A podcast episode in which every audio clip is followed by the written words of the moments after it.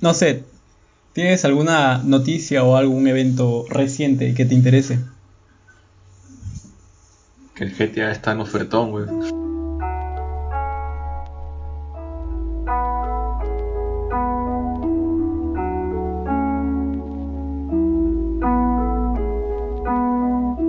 Ah, creo que es como que la noticia más quemada en los últimos dos días, en cualquier, ya sea en páginas que no son de videojuegos o algo así, aparece esto del GTA.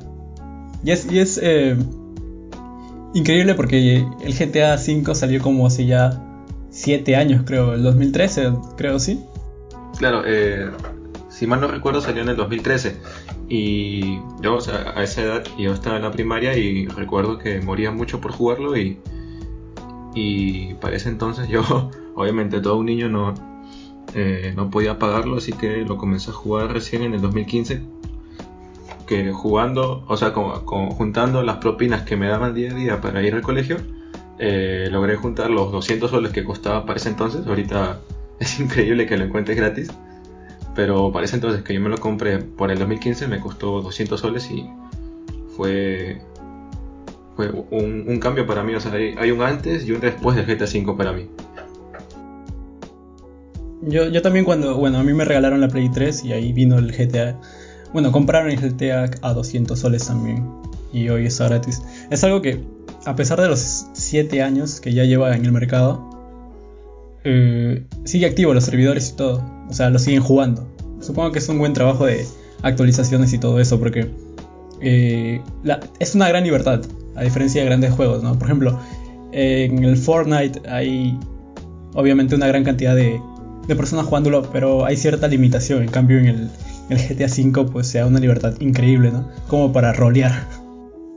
Exacto, justamente eso es lo que me encanta de los juegos de, Rockstar, que eh, tú tienes la libertad de libre albedrío de hacer lo que quieras eh, sin que te juzguen. Aunque bueno, también tal vez eso he visto que ha sido muy, criticado, sobre todo por personas conservadoras, ya que sabemos que el, GTA se caracteriza por ser una saga un tanto violenta y que eh, describe un poco lo que es el mundo underground. O sea, lo que te vendría a ser las drogas, la prostitución, vandalismo y esas cosas. Y hay muchos padres que critican eso de que saquen a la venta un juego que obviamente está destinado para un público juvenil y que no, no es el mejor ejemplo para ellos, ¿no? O sea, eh, darle las libertades de, hacer esas cosas en, un videojuego, eh, tal vez podría incitarlos a algunos a llevar eso a la vida real, ¿no? Eso es lo que dices, ¿no? Que si hay un juego violento, pues joven, el niño, la persona que lo está jugando va a terminar siendo violento. Y en principio, no sé, es parte de la responsabilidad del padre. Eh, recuerdo que cuando a mí me compró el GTA, eh, nosotros estábamos felices, ¿no? Y, obviamente mi papá no sabía de, qué se trataba el juego. Luego cuando apareció el juego de puradas pistolas, de matar, de prostitución, pues... un poco de vergüenza también. Pero no lo sé, es Supongo que es una queja porque hay más acceso a la información, una queja de poder transmitirlo más rápido, porque obviamente estos, no esos tipos de juegos no aparecen recién en el 2010, 2000, siempre han estado. Y no, necesariamente como en formato de videojuegos, sino en películas, música y tal. O sea, mm, debe haber cierto límite, tal vez, cierta censura, tal vez, pero eso ya depende de quién lo consuma, ¿no? Claro, el tema de la censura, bueno, es claro, el juego de, eh, de por sí, el, Rockstar lo, lanzó con una eh, restricciones de mayores de 17 años, si mal no recuerdo, o sea, era para la categoría de maduro. Así que eh, ahí ya la responsabilidad del padre si decide comprar o no, sabiendo que el, desarrollador del juego te dice, este juego yo lo saco para un público adulto allá tú si decides comprar el juego a tu hijo de 10 años y que, que tenga acceso al contenido del videojuego. A ver, no creo. A ver, hoy en día tal vez puedan eh, saber eso los padres, pero a ver, cuando salió el GTA V, tal vez los padres no sabían que era una restricción R, una restricción E o algo así, ¿no? Eh, hoy en día tal vez porque hay más personas eh, no sé, hay personas que han nacido con videojuegos y ya tienen hijos y así van a poder obtener eh, cierta, cierto conocimiento en ese mundo. De todas maneras, siento que tampoco es un juego para tanto, ¿entiendes? Es un juego que si no lo ves en un juego, es algo que si no lo ves en un juego, lo, lo terminas viendo en una película. Que es igual, porque en una película puedes tener una cierta certificación, cierta censura, y lo terminas viendo en Netflix, Prime Video u otra cosa. Aún así, el juego, como te repito, no llega a ser eh, gran cosa en cuanto a las cosas que suceden o a las restricciones que debe tener, sino es un juego realmente divertido. Eh, de hecho, si, mira, una pregunta, si tú tuvieras tu hijo y tuvieran, podrían jugar ese juego online, multiplayer, podrían hacerlo sin ningún problema. Y llega a ser, eh, más que inapropiado, inapropiado, llega a ser divertido. Claro, exacto, ya que el videojuego, más allá de tener harta violencia, también tiene muchas otras interacciones por hacer. Por ejemplo, está el modo de, carreras, de misiones y, todas esas cosas. En, sí, el juego ofrece una amplia gama de, cosas por hacer. Eh, ya es depende del jugador si decide dedicarse a lo que es eh, explotar la violencia del juego o a disfrutarlo de, las mil, maneras que se pueden. Entiendo. Aquí ya voy 44.8 GB de 94 GB. Eh, lo puse hoy en la mañana, así que vamos a ver cuánto me demora. Estaba leyendo en Reddit y también estaba viendo algunas publicaciones en Instagram. Y ya, o sea, eso, el juego salió o tiene una noticia hace dos días, ¿verdad? Ah, exacto, hace dos días. Ya, yo hace como cuatro o tres días ya estaban lanzando rumores de que GTA V iba a ser el nuevo juego gratis de Epic Games inicié el launcher de Epic Games y ¡pam! Se cayó toda la red. y todos, todos, reclamaron eso porque nunca antes en algún reclamo de videojuegos había caído la red de, o los servidores de Epic Games. Esa es la primera vez. Es decir, que este juego después de 7 años sigue, sigue moviendo, ¿no? Estaba también pensando en esta cosa de, de cómo ser un... O sea, eh, de ser un personaje de un videojuego. ¿Entiendes? Vivir dentro del videojuego. Con todo eso de la realidad aumentada, la inteligencia artificial, hoy en día como que se está siendo tan común y va a llegar un punto en que va a ser de nuestra vida cotidiana. Y va a haber, ya los hay, o sea, hay mundos virtuales en los que puedes eh, eh, hablar, chatear, eh, jugar, interactuar en general con otras personas de manera realista. Entonces, ahora imagínate tu personaje, pero en lugar de la vida real, un videojuego. Vale, creo que ahorita es una idea un tanto futurista, pero no muy lejana, la verdad, porque claro, ya se, ha dado un gran paso con lo que son inteligencias artificiales y realidad virtual en los videojuegos. Algo que, no sé, hace unos 10 años tal vez creíamos imposible ahora ya es una realidad y todos tenemos acceso a ella. Y llevarlo eso a la vida cotidiana creo que en, un, en, primera, en primera instancia sería un golpe muy fuerte para la generación del siglo pasado. Creo que les sería muy complicado adaptarse porque de por sí ya tienen muchos problemas con, con la tecnología y brindarles eh, el siguiente nivel de, la modernidad, que es la, era virtual, la era de la realidad virtual, mejor dicho, eh, sería complicado para nosotros, jóvenes, sería algo muy beneficioso, la verdad, ya que eh, interactuar de forma virtual implica un campo mucho más abierto de interacción, conocer a personas de diferentes partes del mundo, ya que las conexiones serían a través de Internet y el, Internet es una herramienta universal, una herramienta ecuménica a la que es fácil obtener acceso. Pero como te digo, ahí hay una gran parte en la cual sí sufriría bastante para hacer uso de, de esta tecnología. Acá unos 30, 35 años viendo las nuevas tecnologías y teniendo problemas con ella. Exacto, justamente, aunque creo que nosotros tal vez tengamos mayor asimilación, podamos eh, asimilar la tecnología con mayor facilidad ya que hemos nacido con ella.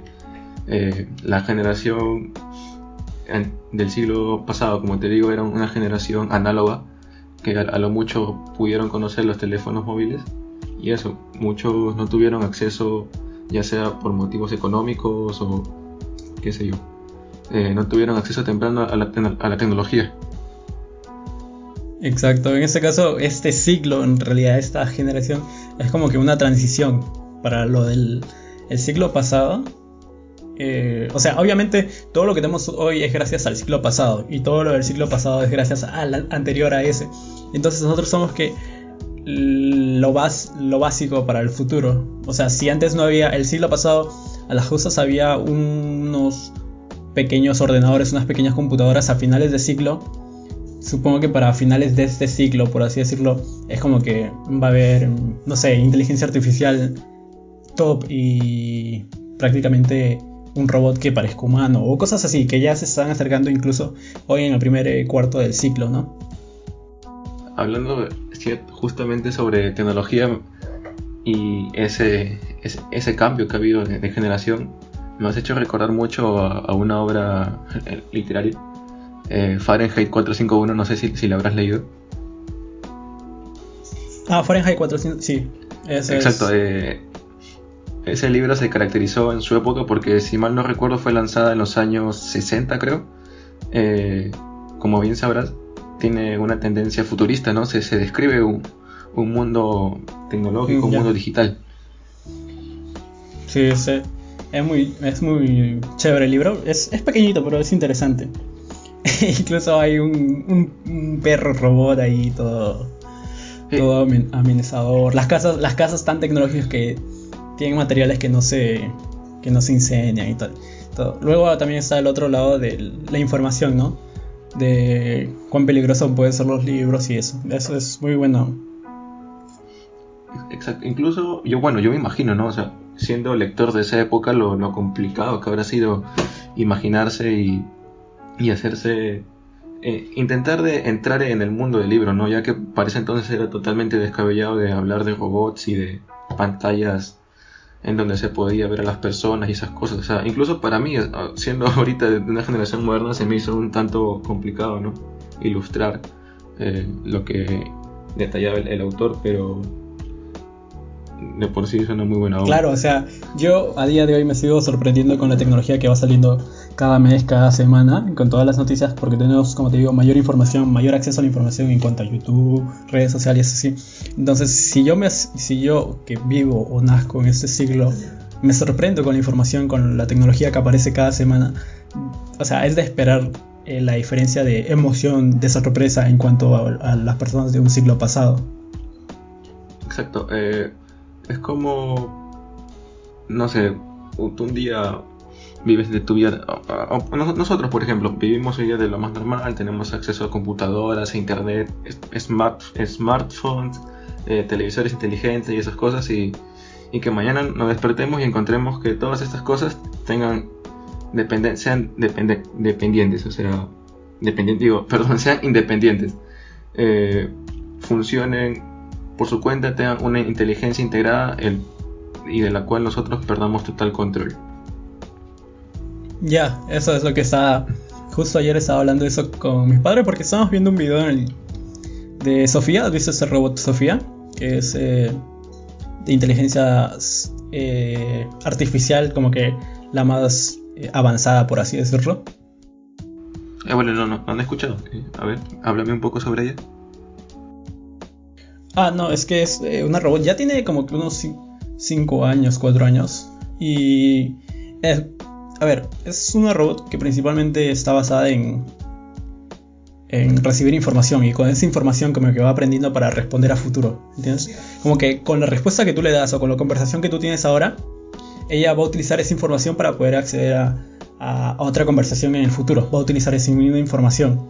Entonces ya va cinco años y es increíble lo que la manera en que actúa, eh, la manera que responde, las bromas que hace, los pensamientos que tiene. Ahora, eh, estaba viendo un video en el que aparecía el, el profesor de La Casa de Papel en una entrevista española. Y estaba Sofía también, en el robot. Y el entrevistador, bueno, el conductor del programa le hizo una pregunta a Sofía. Le hizo la pregunta de, ¿eres capaz de mentir? ¿Y eres inmortal? Y entonces Sofía le dice, eh, no, eh, le dice algo así como de, no, no es necesario para mí mentir. Y la segunda parte le dice, eh, mi... prácticamente estoy en la nube y mientras los humanos eh, me den su tiempo y me sigan manteniendo, por así decirlo, yo prácticamente soy inmortal. Y eso me dejó pensando y se lo comenté a, mis padres. Y les dije, eh, ¿qué pasa si en realidad sí puede mentir? ¿Entiendes? Si realmente puede mentir, al momento de decir que no, no, no puede mentir, es como que ya llegó a otro nivel. Es más, creo que ese es justo un problema que pasó hace un par de días. Eh, leí eh, en RPP un artículo un tanto interesante eh, que pasó con Facebook. Facebook tiene una inteligencia artificial con la cual maneja sus navegadores. Y resulta que esta inteligencia había desarrollado un, lenguaje propio, un lenguaje totalmente independiente que no había sido programado ni nada, simplemente eh, la inteligencia con el pasar del tiempo desarrolló su, propio lenguaje, por lo cual tuvo que ser desactivada ya que se estaba resistiendo a, recibir órdenes por parte de la compañía. No, no sé exactamente esa noticia, bueno, sabes que no tengo Facebook, pero supongo que sí, en parte es increíble. O sea, tú haces un, no sé, un robot y lo mandas a hacer una batalla de robots. Prácticamente está dirigido por algoritmos y eso, entonces está programado. Pero si haces una inteligencia artificial, es como un bebé. Mientras más información le des, va obteniendo eh, más conocimiento, más libertades, más cosas que poder hacer. En ese caso, Imagínate que un robot te diga que no, sabe mentir, pero te está mintiendo. O sea, eso ya es como que ya no necesita del hombre, ¿entiendes? Del si el hombre le dice una cosa que no puede hacer y la hace, es increíble. Porque imagínate que un robot, claro, el robot sigue las ciertas leyes del de, humano, de no, no, no violentar a un humano, no dañar a un humano, eh, no mentir y esas cosas. Pero imagínate que un robot cree su propio robot. Con sus propias leyes, ¿entiendes? Claro, justamente ese es el dilema que hay actualmente con la inteligencia artificial, que es un arma de, doble filo. Eh, si bien puede traer muchos beneficios a la humanidad, también podría convertirse en algo muy peligroso, ya que tiene tendencias muy independientes, o sea, aprende mucho de nosotros día a día y no sabemos si algún día lo pueda llegar a usar en nuestra contra y, convertirse en algo que nosotros ya no podemos manejar. es como que algo chévere porque, claro, yo con toda la tecnología que voy viendo, con todas eh, las nuevas inteligencias artificiales, los asistentes eh, de cada sistema, ¿no? Eh, de Google Assistant, Bixby, Alexa, todas, ya sabes, tienen como que cierta manera de estar programadas, pero en cierta parte son limitadas. Pero luego hay otras inteligencias artificiales que, que van obteniendo cierta libertad. Y en eso, en parte es chévere, porque es algo nuevo. Y obviamente lo nuevo o causa mucho mucha emoción, mucha expectativa para el bien o miedo o una expectativa para mal. En ese caso soy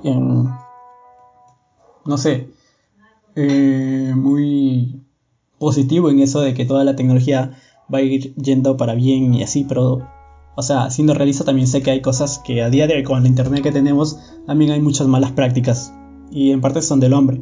Ahora que esas malas prácticas vayan hacia un robot, pues es posible.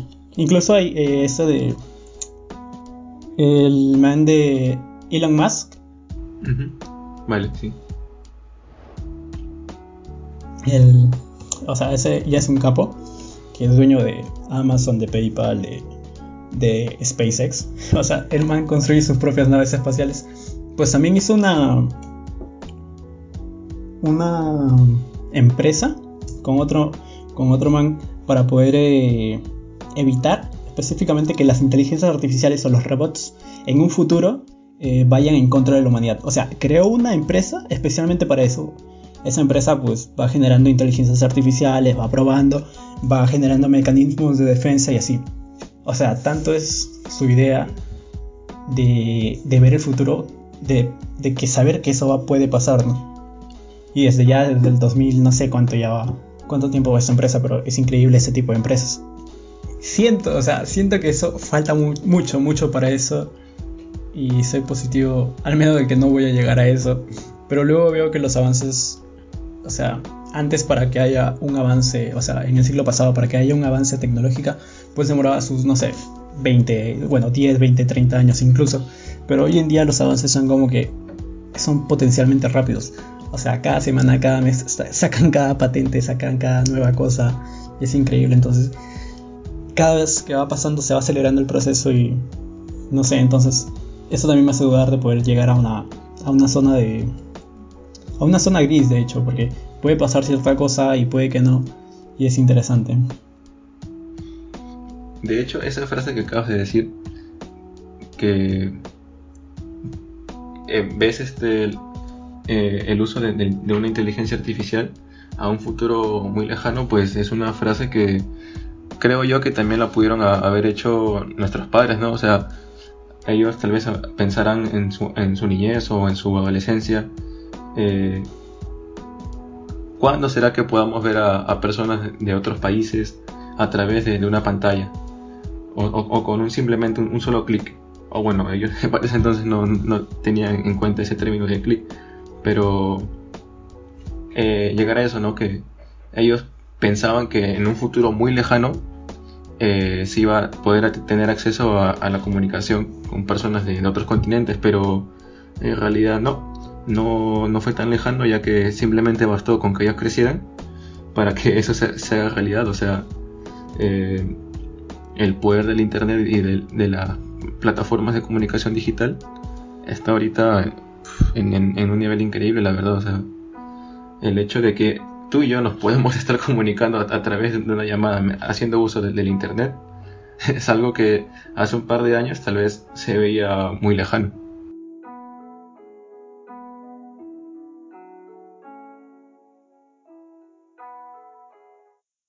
Cambiando un poco el tema, volviendo a lo que te decía de, imagínate la realidad en un videojuego, o que tu realidad sea diferente a la actual, ¿no? Imagínate algo que tienen los videojuegos, que es básico y, a ver, es difícil no poder hacer un juego así, supongo. El de tener, eh, de jugar, hacer algo y volver a hacerlo. O sea, el juego te da como cierta libertad de que de mueres, revives, mueres, revives, no la pasas, vuelves a intentarlo, o si la pasas, chévere, y luego puedes volver a jugarlo. ¿Imaginas de que la vida sea de volver a vivir? O sea, de que si quieres, mueres, y de que si quieres, si te dan la oportunidad, puedes revivir. Vale. es... Bueno, creo que si la vida sería así, sería mucho más interesante, ya que podríamos hacer tanto proyectos o ideas eh, alocadas sin miedo a, fracasar, ya que si bien fracasamos en un momento, simplemente hacemos algo tan fácil como, como morir, ya que tendríamos la certeza de que minutos después vamos a, reaparecer o hacer respawn, como se, dice coloquialmente. Aunque. ¿Te imaginas a, en, la próxima, en la tercera guerra mundial a, Donald Trump? O no sé, a quién más haciendo respawn, ¿sabes? Ah, claro, el, claro, eso... el norcoreano, el norcoreano ya hizo respawn. Aunque claro, ya hizo respawn. Eso es una. Ahorita me acabo de entrar una duda. Ponte que ya nosotros morimos y, tenemos la certeza de que podemos hacer el respawn en la vida real. Pero, ¿cuánto tiempo sería eh, el que pase al para hacer el respawn? Ah, dale, dale. Así como cuando tienes que esperar un tiempo para poder eh, revivir, para hacer respawn. Exacto, o sea, Y, en ese lapso en el que nosotros estamos muertos, ¿estaríamos conscientes de que estamos muertos o, o, qué pasaría? O si no, pues simplemente vas a otro cuerpo y terminas siendo reencarnación. Que bueno, también no está mal. Pero creo que, eh, a ver, no sé, podría ser como que mueres y pasa un tiempo. A ver, para que sea más interesante, digamos que vuelves en un tiempo, no sé, una semana, un mes, ¿entiendes? En parte, claro. Y ahora sí, necesito revivir como el GTA. Ah, claro. No, Ahora, sí. pero el hecho de que te deje revivir cada rato, o al menos ya digamos que te dan tres vidas. Ya, tienes tres vidas, claro. Tres oportunidades. tres vidas. Termi- claro, terminan las tres oportunidades game over. Es como que en cierta parte puedes utilizar tus dos vidas para hacer todo un desastre la tierra, ¿entiendes? Mm, algo así como el Yumanji, algo así. Tal vez, eh, a lo mejor no. Aunque claro, si por ejemplo eres un criminal y haces algo en las dos primeras vidas o en la primera vida te encarcelan y vas a revivir, vas a revivir en la misma cárcel. No es como que vas a morir, te van a dejar ahí. Aunque en, en ese, en ese caso no, no sé si las cárceles tendrían sentido, ya que si las auto- autoridades tendrían eh, el conocimiento de que un, un reo se puede quitar la vida para hacer respawn en un par de días, semanas o meses después, ¿cuál sería el, sentido de encarcelarlo? No, no, ya, pero el, el respawn va a ser en el mismo lugar, ¿entiendes? Ah, no, ya sería otra cosa de que te entierren y luego de un mes re- re- revivas y estés bajo no sé cuántos metros de tierra, bajo 4 o 5 metros. Ah, vale, bueno, en, en ese caso pues creo que hacer, hacer respawn no sería muy divertido, ¿no? O, o sino que las tumbas eh, vuelvan a ser como eran antes. eh, hace muchos años, no, no, no tengo la certeza de en qué épocas eran, pero sé que eh, las tumbas eh, en la parte superior eh, ponían una campanita para que las personas en el caso de, Ah, de que estén vivas toquen la campanita y, si se sepa que están ahí. Actualmente ya, ya no se hace eso porque ya la, o sea. me- la medicina ha evolucionado y se puede saber con certeza cuando, cuando una persona ha fallecido, ¿no? Pero antiguamente no. es verdad, eh, los enterraban con una con una especie de, de pita de soga amarrada a una a una campana para jalar para ver si realmente estaba muerto, ¿no? Claro, porque, o sea, imagínate que haces respawn, pero estás, no sé, 20 metros bajo tierra o estás en, en, un nicho, no sé, todo oscuro y, y- y ni siquiera sabes dónde, dónde estás. O qué tal si, si te creman, qué tal si, si te incineran. Ah, claro, creo que ahí ya no hay retorno, ¿no? Es como que. Hay. No sé, O sea, creo que tendríamos que plantear eso. para tal vez eh, llevarlo a un plano ficticio suena divertido, pero para llevarlo a la, a la vida real tendría muchas variables que evaluar porque es muy complicado. O sea, mira, eh, mira todo lo que hemos hablado de, que tu cuerpo sea cremado, de que aparezcas enterrado 20 me- metros bajo tierra, bueno, no sé, o sea, es muy complicado la verdad. ¿eh? ¿Has visto eh, Ajin? Algo así como Ajin. Ajin es eh, de que. Ajin, Ajin es una, un anime de Netflix en el que, por ejemplo, puedes morir y luego revives. O algo así, no me acuerdo. O de que te cortan un brazo y luego vuelve a aparecer. ¿Entiendes? De que mueres, pero luego revives. No mueres. Pero ahora la cosa es, eh, por ejemplo, eh, ¿qué pasa si mueres y te cortan la cabeza? O sea, de todas maneras vas a re- respawnear. Pero ¿cómo? Mm, O sea, si te decapitan, si, si tu cabeza queda aparte. vale, pero o sea, creo que ya, ya no podrías ha- hacer respawn con ese cuerpo porque el, el hecho de que un cuerpo esté sin cabeza, pues no, no hay forma de que tenga vida, ¿no? Ya que la vida eh, creo que se centra en el, en el cerebro y al, al tener la ausencia de, de un, un centro que se encargue de manejar todo el cuerpo, pues básicamente simplemente reencarnarías en, en, en, en masa, en masa muscular nada más. ¿Te imaginas un, un cráneo rodando por el parque? O claro, o sea, que, claro, ¿qué tal si tu cuerpo sigue dividido en dos partes y, y reencarnas en, la cabeza y, y tu cuerpo mm, se- sepa, sepa Judas dónde está tu cuerpo? ¿sí? Claro, y gracias a la, a la evolución, a los descubrimientos de Charles Darwin, pues miles, miles de años después, millones de años después, a ese cráneo le va a volver a aparecer otras patas o unas aletas tal vez, ¿no? La selección natural.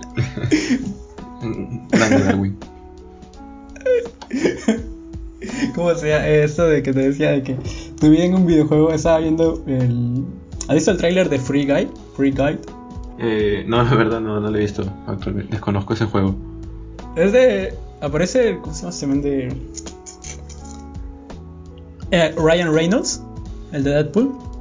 Es el protagonista, ¿ya? Vale.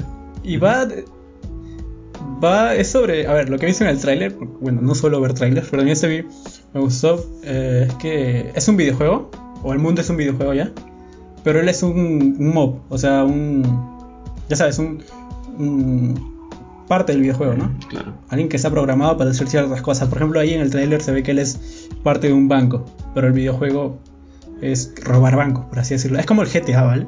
claro. Entonces tú vas a robar y, y vas y le apuntas al, al del banco y te da dinero. Entonces él es un personaje que, no es jugable, es un personaje del juego. ¿Ya? Y entonces todos los días se levanta y pasa lo mismo, pasa lo mismo, pasa lo mismo. Y va como que un bucle. Y si se muere, pues revive, muere, revive o se rompe un brazo, su brazo se arregla y al día siguiente otra vez, ¿entiendes? Todo como que en bucle. Hasta que en, el trailer aparece, oye, ¿y si... Y si hago, y si dejo de hacer esas cosas porque ya tal vez me cansé o algo así, y comienza al jugador al que lo asalta, lo, lo enfrenta, ¿no? Y ahí como que cambia la, la, realidad de este, de este personaje. Se parece un poco al, a, a, lo que tiene que ver el, un libro que se llama Nosotros seguimos aquí, nosotros aún estamos aquí, algo así.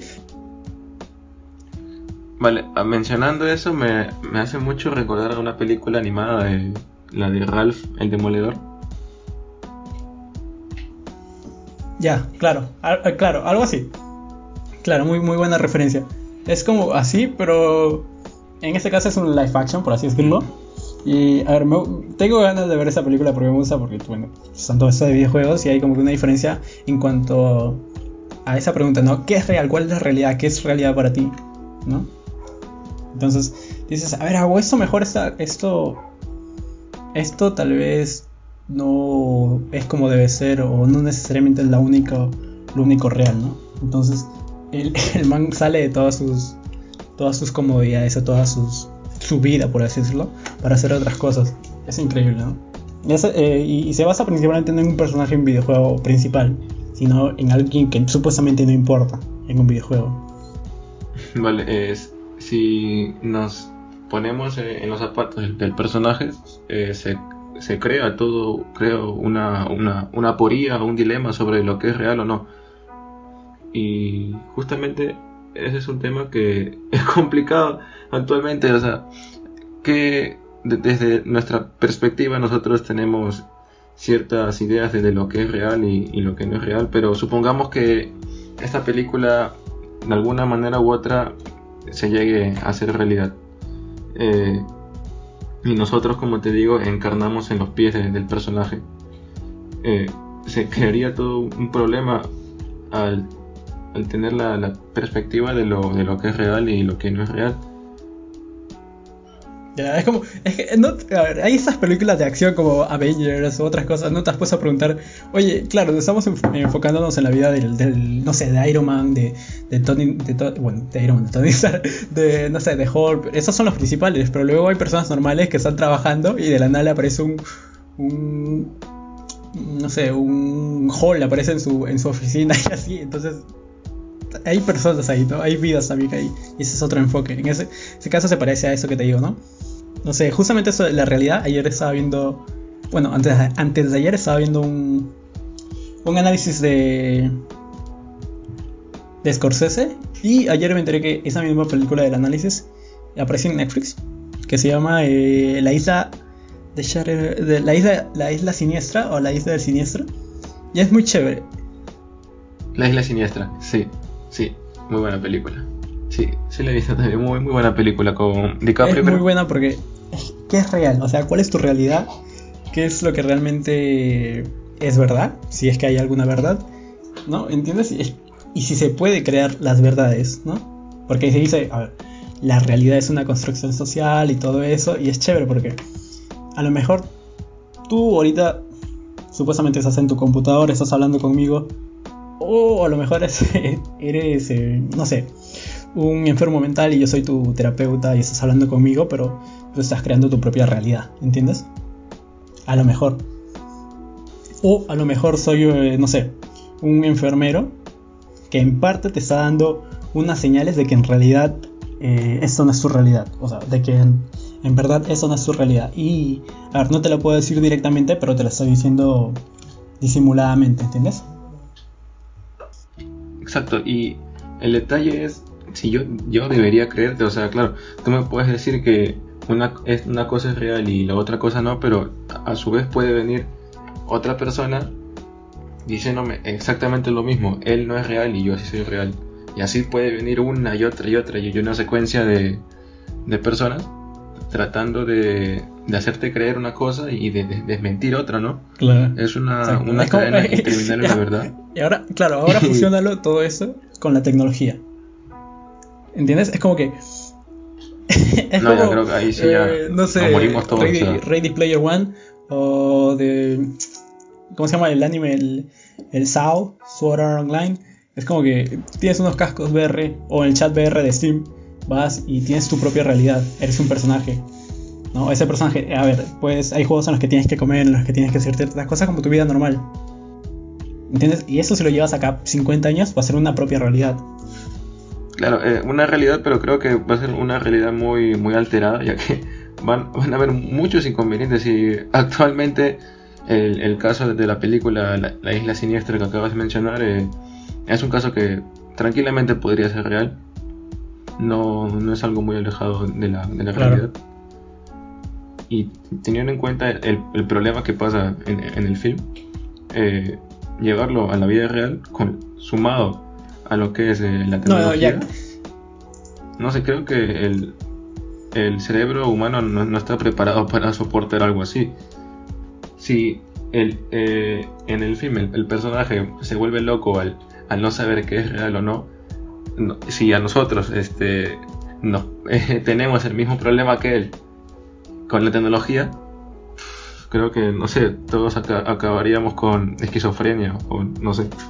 ya, sí, claro. incluso en esa propia película de, de Shutter Island, bueno, la isla siniestra, eh, es interesante porque en la vida real pasa esto. Hay, eh, no, no quiero spoilear nada, pero es increíble porque ya en la vida real se ha comprobado eh, casos en los que psicoterapeutas o terapeutas han promovido recuerdos o verdades en personas. Por ejemplo, han, se ha detectado que eh, psicoterapeutas han dado eh, verdades, supuestas verdades, han creado recuerdos en personas que no tienen. Por ejemplo, han, han hecho que personas creen recuerdos de supuestas violaciones en su infancia para simplemente obtener eh, más dinero como terapeuta o por simple morbo, y lo han hecho, o sea, has creado verdad en una persona.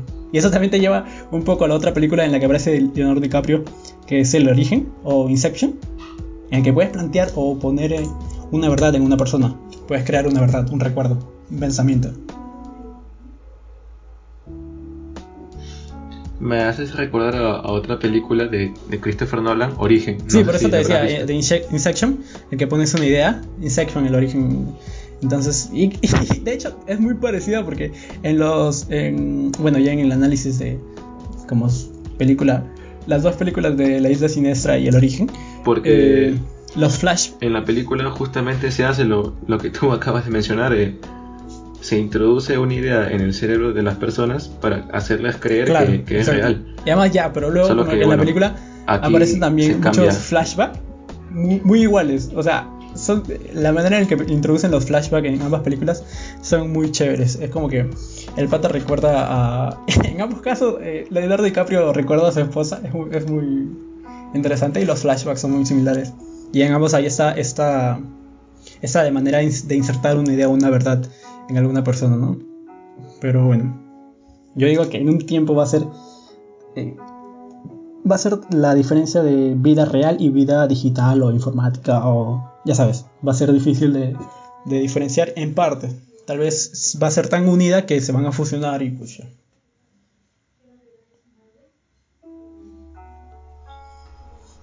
Y en el caso de que se, eh, se haga una fusión, ¿mantendríamos nuestros recuerdos? antes de la fusión o, los perderíamos o sería no no me refiero a de que se instale tanto en nuestra vida que ya o sea prácticamente lo digital va a ser vida real y así. O sea me refiero por ejemplo de que por ejemplo en esta cuarentena eh, muchas personas están trabajando de casa verdad eh, pero imagínate que una persona cumpla sus, sus 8 horas de trabajo eh, con unos cascos de realidad virtual que tenga su propia oficina en un servidor en la nube o que controle un dron a distancia y que pueda hacer sus mismas, eh, sus mismas acciones, pero en un, campo visual de realidad virtual. O sea, es como que ya esa realidad pertenece a ti. Claro, sería algo ya del día a día, algo de lo más común, la, rutina de trabajo, pero creo yo que introducirla mm, de forma omnímida, de forma total, a nosotros, mm, no sería lo más beneficioso, ya que, bueno, es bien sabido que todo en exceso es malo y y el hecho de, depender de, al 100% de, de, una era virtual, una era digital, haría que, se pierda la interacción humana, ¿no? O sea, el, contacto directo contigo, el, estrechar una mano, el, dar un, abrazo, ya que nos acostumbraríamos tanto a, lo digital que tal vez ya se pierda esas costumbres, ¿no? Que la verdad son, a mí la verdad me, me, agradan bastante. En este caso, por ejemplo, ah, a, ver, eso es como que una parte más laboral ya, por así decirlo. Pero imagínate, en vez de quedar con tus amigos a un, no sé, a ver una película en un cine o ir a un bar o algo así, puedes ponerte unos cascos VR, igual unirte con tus compañeros. Ah, vale, eso, eso, eso desde ya, ya se puede hacer, ¿no? Eso ya se, ya se puede hacer. Pero obviamente, por ejemplo, a cada cinco años va a ser tal la experiencia que va a ser increíble. Claro, eh, no sé, imagínate ir a un, como tú dijiste, a un bar con unos amigos y, y que en vez de simplemente eh, tener una charla o pláticas, eh, tengamos la opción de hacer uso de estos cascos y, llevar nuestras pláticas a, un siguiente nivel, no sé, como tal vez interactuar o, o cambiar de alguna forma la historia que ellos nos cuentan, no sé. Claro. es, es yo creo que la tecnología va a traer grandes cosas para la vida y también eh, grandes cosas para mal, ¿no? O sea, es, es parte de... No hay bien sin mal y no hay mal sin bien. En ese caso va a ser chévere. Eh, también, ah, verdad, también hay eso de los trajes tácticos que ya están probando. ¿Te acuerdas? no sé si llegaste a ver la película de Ready Player One, aunque sea más chévere el libro, pero... O sea, siempre la tengo ahí en, mi lista, pero nunca la he terminado de ver, la verdad. Pero sí me parece interesante que por ejemplo en el libro de Ready Player One eh, te presentan ese traje áptico, que en realidad ya en la vida verdadera, en la vida real, ya están probando con eso, de poder generar eh, sensaciones en el tacto. O sea, te pones ese traje y por ejemplo si te disparan en el juego, si te golpean, tú lo sientes. ¿Entiendes? Ahora, si eso lo pasas a un plano más social, por así decirlo, si alguien te da la mano o si alguien te da un abrazo, tú vas a poder sentirlo. Vale, en ese. Bueno, creo que esos trajes ápticos vendrían muy bien ahorita mismo, ya que todo el mundo se vuelve loco si alguien te, intenta dar la mano por este tema de, del COVID. Ya creo que ahorita sí sería muy provechoso. Ya, hoy en día la tecnología es lo, lo, único, o sea, no es lo único, pero es con lo que nos hace sentir mejor, con lo que nos hace, nos ayuda mucho en llevar todo esto. Claro, porque imagínate eh, pasar toda esta cuarentena sin interactuar con nuestros amigos, eh, tener acceso a, información para estudiar, trabajo, etcétera. Sería muy aburrido, ya que ponte que en casa solo tengamos unos 5 libros y eso, nada más. Terminamos de leer los libros y ¿qué hacemos? Claro.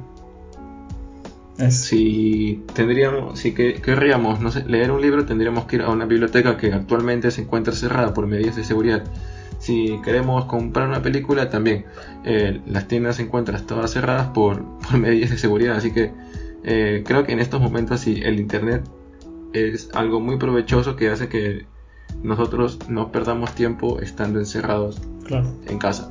A ver, yo, o sea, yo me siento muy bien y siento que lo estoy llevando bien. Y estoy agradecido de ese poder tener internet, pero hay otra gente que... obviamente yo no tengo la mejor, la mejor eh, velocidad y eso, pero, o sea, se siente bien tener internet y hay otras personas que no las tienen. De hecho, con todo esto de la tecnología que estamos hablando, también hay un porcentaje, ¿no? Eh, que dice que solo el 59% de todo el planeta tiene acceso a internet. O sea, casi la mitad. Tú dices, a ver, tiene más de la mitad, ya. Pero es como que en tu casa, si son 6 supuestamente en tu casa, solo 3 tienen celulares y pueden acceder a internet. ¿Entiendes? Es, es, es un poco desalentador eso también.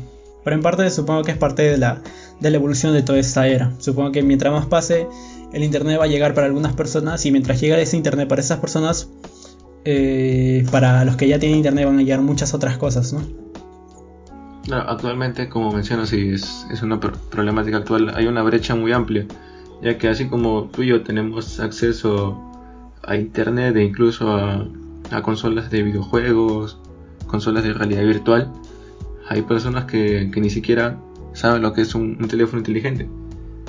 Así que, claro, como tú dices, cuando nosotros pasemos al siguiente nivel, que ya tal vez sea hacer de un hábito el uso de, de las inteligencias artificiales o realidad virtual, para esas personas eh, recién van a empezar con lo que es el uso tal vez de smartphones, consolas y esas cosas y, la brecha va a seguir y para que se acorte pues creo que van a tener que pasar muchos, pero muchos años, la verdad. Claro, totalmente de acuerdo. En ese caso es difícil, ¿no? O sea, es fácil predecir el futuro hasta cierto punto y en otros no tanto. O sea, ya hay como que un poco de, incertidumbre en lo que va a pasar. Por ejemplo, hay esta idea de que va mejorando la, la, la tecnología, se van creando robots eh, y las empresas van a, a quitar personas del trabajo y no sé, entonces bastantes personas van a terminar perdiendo su trabajo. O sea, ahorita están trabajando y necesitan de internet, necesitan de tecnología. Pero acá unos 20, 10 o 20 años, menos 10 años, eh, van a pueden ser reemplazados fácilmente 100 personas por una sola máquina. ¿Entiendes? Eso va a generar un hueco también.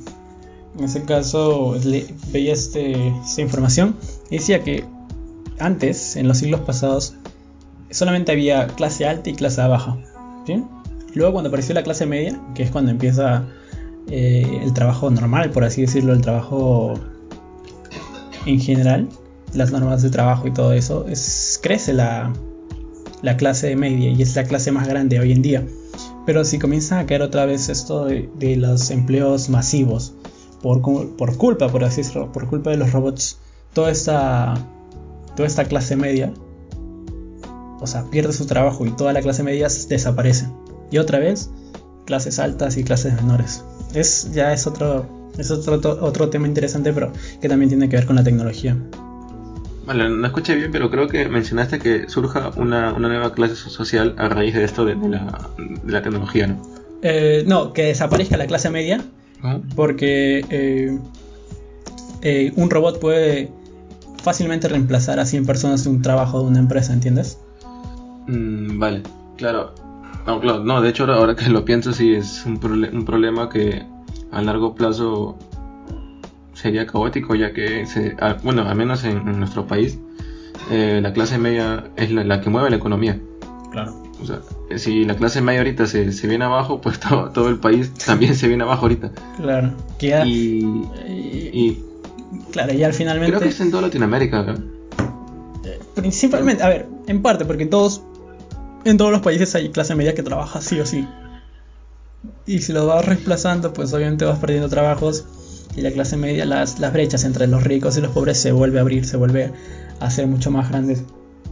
Mm, entonces, es difícil, como te digo, es fácil eh, ver el futuro en ciertos aspectos, pero hay otros que obviamente no podemos ver aún o no somos conscientes porque hay mucho, mucho de, de, de qué hablar en ese caso de tecnología y futuro. Claro, porque hay, hay muchos puntos a, tomar en cuenta que tal vez se nos están escapando. Eh, tal vez las personas, claro que como has dicho, las personas de, clase media van a pasar a, ser pobres o puede que pasen a ser personas de, clase alta. Pero lo cual, lo segundo que he mencionado lo, veo muy difícil ya que eh, la clase media vive el día a día y, y actualmente se, nota que ha sido golpeada justamente por eso, ya que han dejado de producir eh, y como te dije, como viven el día a día, no hay, no hay manera de que ahorita tengan un sustento económico. Por ejemplo, incluso yo, yo soy un caso. Claro, pero imagina, hay, ya hay empresas que, o sea, o sea, hay compañías que sus empresas funcionan a, puro, a pura máquina. A ver, es decir, de las mil personas que pueden trabajar ahí, hay 100 máquinas. Y esas 100 máquinas pues las controlan dos o tres personas. Es decir, que aún a pesar de todo eso de la cuarentena y la pandemia, hay, empresas que funcionan fácilmente por el uso de tecnología de empresas, ¿entiendes? Ahora, si eso lo, expandes a todo el mundo, pues llega a ser terrible, pero eh, beneficiando a los, a los que tienen. Claro, eh, y en ese caso, eh, en un futuro se hace que las máquinas dominen lo que es el campo laboral y ya no sea necesario la intervención del hombre, creo que tal vez nosotros podríamos pasar a, ejercer otra labor, ya, ya no laboral. Tal vez, no sé, en, un mundo en el que todos nos dedicamos a, a crear máquinas, a crear, no sé, software y esas cosas que, bueno, actualmente eso, esa labor es para los ingenieros, ¿no? Pero, no sé, ponte que en un futuro eso sea de lo más normal. Así como nosotros ahorita vemos, de, lo más normal sea que una persona trabaje, vaya a la universidad y esas cosas, que se normalice y sea algo trivial que nosotros eh, fabriquemos máquinas, hagamos mantenimiento, interactuemos con ella y esas cosas. Claro. Claro, o sea, en el futuro obviamente van a aparecer nuevas y muchas necesidades que por el momento no tenemos pero felizmente, o sea, con lo que hay el día de hoy, o sea, me siento, me siento cómodo en la era que, que nazco, en la era que vivo, porque los avances llegan a ser muy rápidos y muy interesantes. Obviamente me siento eh, cómodo con todo lo que viene pasando en general. O sea, en general en cuanto a tecnología, obviamente. Eh, felizmente tengo, a ver, una conexión a internet, una computadora, un celular y que puedo conectarme con mis amigos. De hecho, eh, ya que tal vez después de esto podemos jugar, ¿entiendes? Podemos jugar, no sé, Title Utopia o cualquier otro juego del GTA V que está gratis, ¿entiendes? Entonces es chévere. Vale, creo que ahorita tal vez con el comentario que voy a hacer me voy a salir un poco de tema, pero eh, ¿te imaginas cómo sería eh, el mundo de, las ingenierías y las ciencias si Nikola Tesla hubiera nacido en esta generación? Ya, o sea, es que hay, hay en la historia hay muchos hombres que, no sé, yo más que a Nikola Tesla, yo, yo idolatro, por así decirlo, a Leonardo da Vinci y lo saben muchos.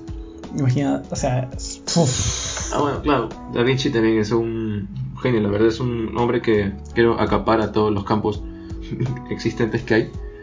Pero en sí, yo idolatro un tanto más de forma personal a Tesla sobre todo por su idea de la electricidad gratis para todos. ya, ya esperemos algún día la torre de Tesla. Uf, el wifi eléctrico, pero bueno. Justamente eso, es lo que quería decirte. O sea, imagínate una torre de Tesla, pero que se, use para brindar wifi, no, no electricidad. O bueno, también electricidad, no, pero que su función principal sea brindar wifi. Claro. Va a ser. Uf. Como sea, eh Vamos a dejarlo aquí por hoy, ¿sí? Ha sido... Vale, está bien. Interesante, comenzando por el tópico de GTA V. Eh, a ver, ¿cuánto? o sea, como se decía, cuando lo compramos estaba más de 200, bueno, de 200 soles por ahí. Hoy en día está como alrededor de los 100 soles. Eh, bueno, ahorita mismo está gratis, de hecho. Sí, bueno, ahorita hasta no sé cuánto. ¿Sabes hasta cuánto está gratis? Hasta el 21 de mayo. Hasta gratis, pero pero, o sea, para mí es un tanto chocante. O sea, si, si a mí eh, con, con, creo, tres años que me compré el juego me dijeran que acá a siete años va a estar gratis, yo creo que no sé. No, no sé si lo hubiera comprado, ¿eh? claro, pero es que el GTA no viene de hace tres años, viene de siete, de siete años. Pero, o sea, aún así se siguen jugando hoy en día por las actualizaciones, un trabajo, un gran trabajo de actualizaciones y de modalidades. Es muy bueno. A ver, los servidores supongo que, que ya se están. Eh, ya se están llenando, por así decirlo, ya están que se alborotan. Pero supongo que lo van a llevar bien el trabajo de Rockstar. Por ahora, eh, te voy a pasar, espera un momento. Te pasas vale. ese código que te. Es un código de Steam, ¿sí? Creo que es un juego más caro de lo que cuesta hoy en día Steam, eh, digo, eh, GTA, por haber participado hoy. Muchas gracias, ha sido muy divertido. Eh, ¿Tienes alguna ah, recomendación? Ah, ¿Tienes alguna recomendación, mm, no sé, de alguna película, alguna canción, alguna página por hoy? Mm, vale, una película que vi hace poco y que me pareció muy interesante, sobre todo para los que van a psicología. Eh, se llama Eterno Resplandor de una mente sin recuerdos, que es interpretada por Jim Carrey. La verdad es fantástico ver a, a Jim Carrey, al que tenemos acostumbrado a ver todos los días en comedia, verlo en una película de drama, incluso con un tono de depresivo, la verdad.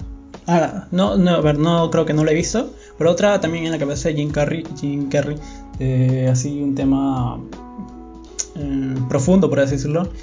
y poco hablado es eh, ¿Cómo se llama? Smile, creo que se llama la serie Smile. Es muy buena, sí, también la recomiendo. Eh, luego también recomiendo.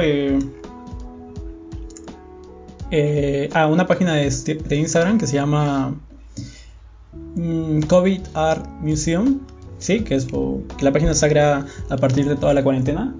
Ya muy. obras muy interesantes, la verdad. COVID Art Museum. Museo, museum. Mm, Vale, lo voy a tener en cuenta ahorita mismo, la, la busco y la guardo. ¿eh? Dale. ya. Aló, te cuidas mucho. Nada más, ha sido un gusto, cuídese.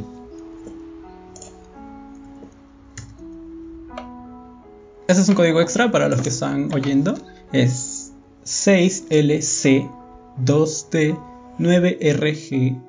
6LC2D9RGX8 ZETB4.